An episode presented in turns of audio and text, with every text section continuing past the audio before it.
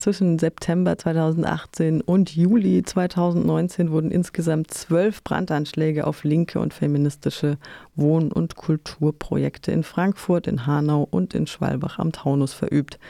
Der dringend Tatverdächtige Joachim Scholz im Tatzeitraum wurde mehrfach eben auf frischer Tat ertappt und war bereits 2003 wegen einer Serie von Brandstiftungen verurteilt. Jetzt wurden die äh, Ermittlungen eingestellt und zwar schon im April 2021 und ohne dass ihr davon erfahren habt. Also ähm, vielleicht muss man vorneweg noch schieben, ähm, es gab ein Verfahren, das gegen Joachim Scholz geführt worden ist ähm, zwischen äh, November 2020 ähm, und äh, Januar 2021. Da wurde an insgesamt sieben Prozesstagen verhandelt. Ähm, da ging es aber überwiegend um Brandanschläge, die er zwischen ähm, Oktober und Dezember 2019 begangen hat und bei denen sozusagen erstmal jetzt sich keine sozusagen rechte Tatmotivation sofort erschließt. Und Teil dieses Verfahrens waren nur ähm, zwei Brandanschläge, einmal auf die Metzgerstraße am 21. Dezember 2018, wo er von Gästen gestellt worden ist und sozusagen auf Richard Tat ertappt worden ist. Äh, die Metzgerstraße ist ein Kulturzentrum und ein besetztes Haus in Hanau. Und äh, ein weiterer Brandanschlag äh, Ende Juli 2019, da hat er einen Brandanschlag auf das feministische Wohnprojekt Lila Luftschloss verübt, das vorher schon zweimal von Brandanschlägen betroffen war und wurde auch da von PassantInnen gestellt. Genau, für diese, diese zwei Taten und äh, für die äh, 14 weiteren sozusagen teils schweren Brandstiftungen, die er dann noch begangen hat, die sozusagen sich nicht äh, dezidiert gegen linke oder feministische Projekte gerichtet hat, ist Joachim Scholz am, äh, im Januar äh, rechtskräftig verurteilt worden, auch zu einer vergleichsweise, ja, irgendwie erstmal hohen Haftstrafe Strafe von siebeneinhalb Jahren, was aber wahrscheinlich auch ähm, ja, den angemessen ist. Trotzdem äh, sind sozusagen die anderen zehn ähm, Brandanschläge auf linke und feministische Projekte bis heute zumindest juristisch nicht aufgeklärt und nicht aufgearbeitet worden. Und ähm, die Frankfurter Staatsanwaltschaft, die auch das Verfahren gegen Joachim Scholz äh, noch geführt hat, hat dann sozusagen knapp drei Monate wahrscheinlich nach dem Prozess im April das Verfahren eingestellt und das Ganze ohne uns beispielsweise über unsere Anwältin zu informieren oder auch die Öffentlichkeit zu informieren. Und das macht uns schon irgendwie äh, sprach- und fassungslos, muss man sagen. Wobei für uns schon auch wichtig ist, dazu zu sagen, es passt für uns nur allzu gut ins Bild, ähm, wie Polizei und Justiz bereits auch während der Anschlagsserie und im Prozess gearbeitet haben.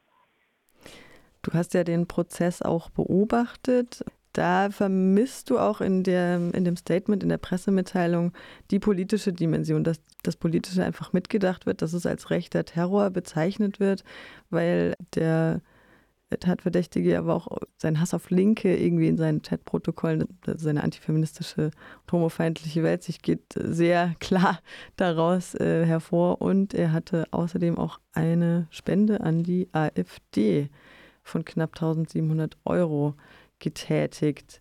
Ähm, wir hatten hier im Ländle vor einer Weile einen antiziganistisch motivierten Anschlag oder wurde das tatsächlich mitgedacht? Also das wurde ganz klar als antiziganistischer Brandanschlag gelabelt. In Hessen ist man offenbar noch nicht so weit oder? ja, genau. Also vielleicht ähm, vorneweg ist uns auch immer wichtig zu sagen, schon die Auswahl der Ziele ähm, sprechen unserer Meinung nach für äh, sozusagen einen rechten Tathintergrund und äh, genau würde sagen sozusagen, wer ein Dutzend linke und feministische Projekte anzündet, ähm, der braucht sozusagen kein politisches Manifest.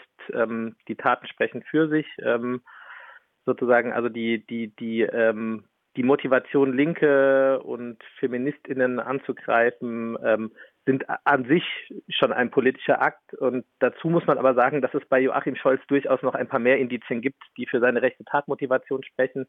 Ähm, vielleicht auch das haben wir bei euch in der vergangenen Sendung schon mal erzählt.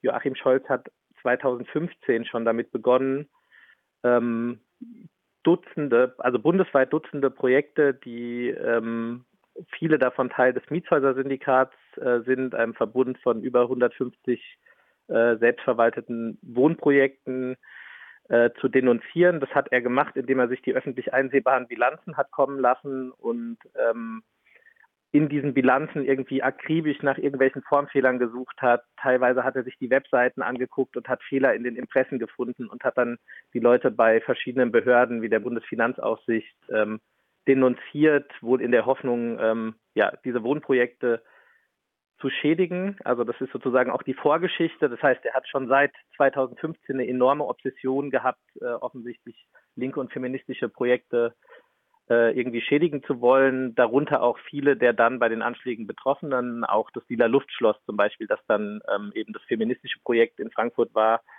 Ähm, das betroffen war, äh, war Teil dieser Denunziationskampagne, ähm, aber auch andere betroffene Syndikatsprojekte, die von den Brandanschlägen dann betroffen waren. Also sozusagen auch da ist eine Linie zu sehen.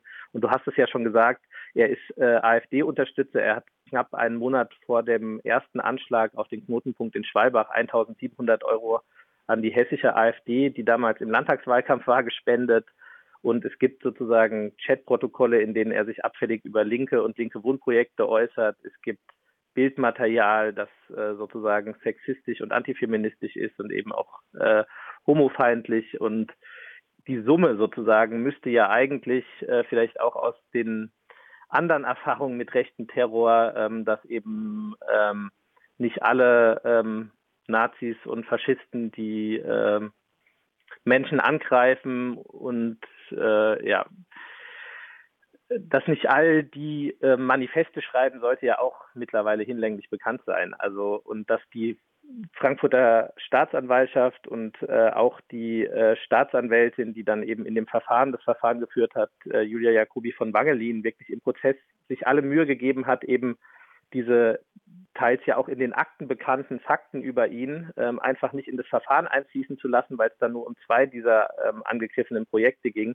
und sich dann ähm, im Nachgang des Prozesses in einem Interview mit dem Hessischen Rundfunk auch noch hinstellt und sagt, sie halte es für Quatsch, dass es einen politischen Tathintergrund äh, gibt, ist ein Schlag ins Gesicht erstmal von den Betroffenen, aber auch ähm, von allen, die sich mit rechter Gewalt und rechten Terror beschäftigen, weil das sozusagen auch sehr gut und sehr deutlich offenlegt, wie offensichtlich äh, zumindest in Hessen Justizbehörden und Polizei arbeiten und ähm, wie sehr sie auf dem rechten Auge blind sind.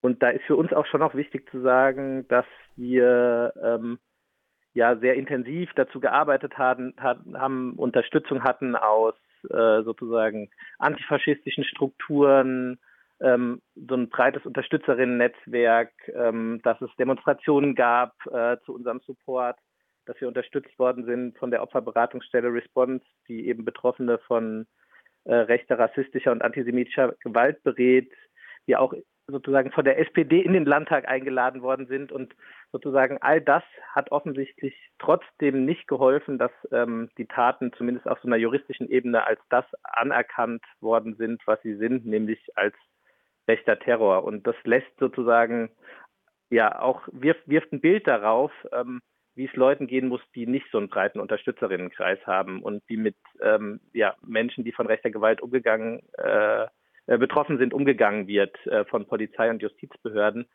Und das ist äh, unserer Meinung nach äh, skandalös. Und ähm, genau.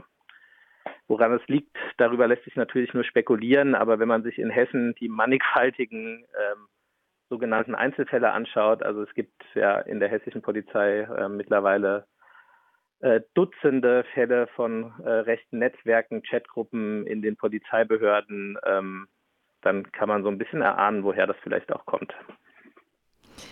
Joachim Scholz wurde rechtskräftig verurteilt zu einer langen oder relativ langen Haftstrafe. Hast du vorhin erzählt, wie geht es jetzt weiter?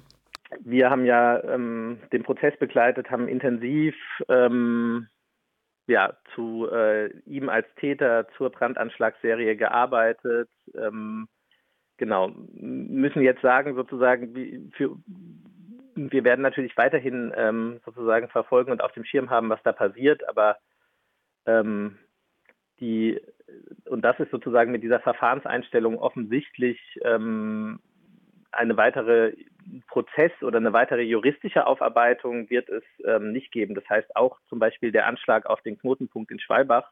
Und das muss man vielleicht an der Stelle auch nochmal sagen.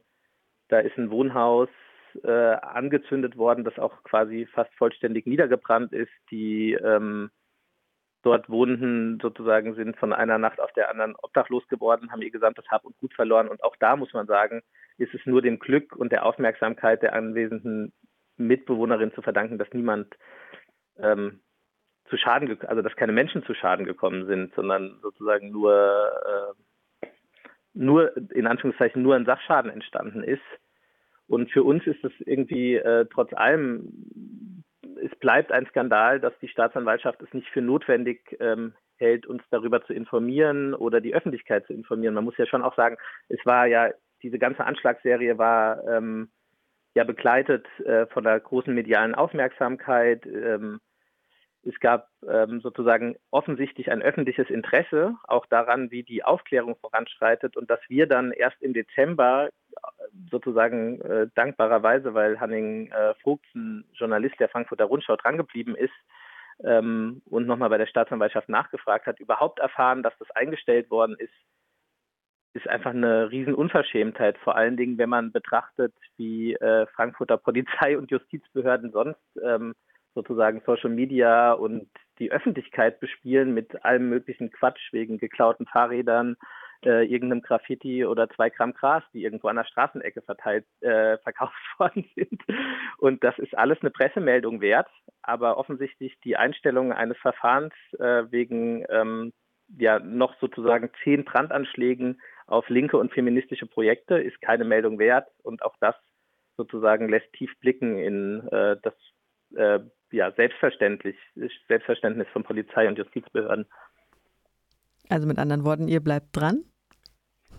Genau, also ich meine, ähm, man muss sagen, ja, wir bleiben ähm, daran dran, aber ich, ähm, sozusagen in Hessen überschlagen sich ja die Ereignisse. Also vielleicht ist auch wichtig, an der Stelle nochmal darauf hinzuweisen, ähm, sozusagen in der Folge sind ja ähm, weitaus schrecklichere Dinge passiert und wir wollen das irgendwie auch gar nicht äh, sozusagen ähm, gleichsetzen oder in Relation setzen, aber ähm, sozusagen in Hanau der Mordanschlag, ähm, bei dem neun migrantisierte ähm, Menschen von einem äh, rassistischen Täter äh, ermordet worden sind, ist bei weitem nicht aufgeklärt. Ähm, dazu arbeitet die Initiative 19. November sehr intensiv.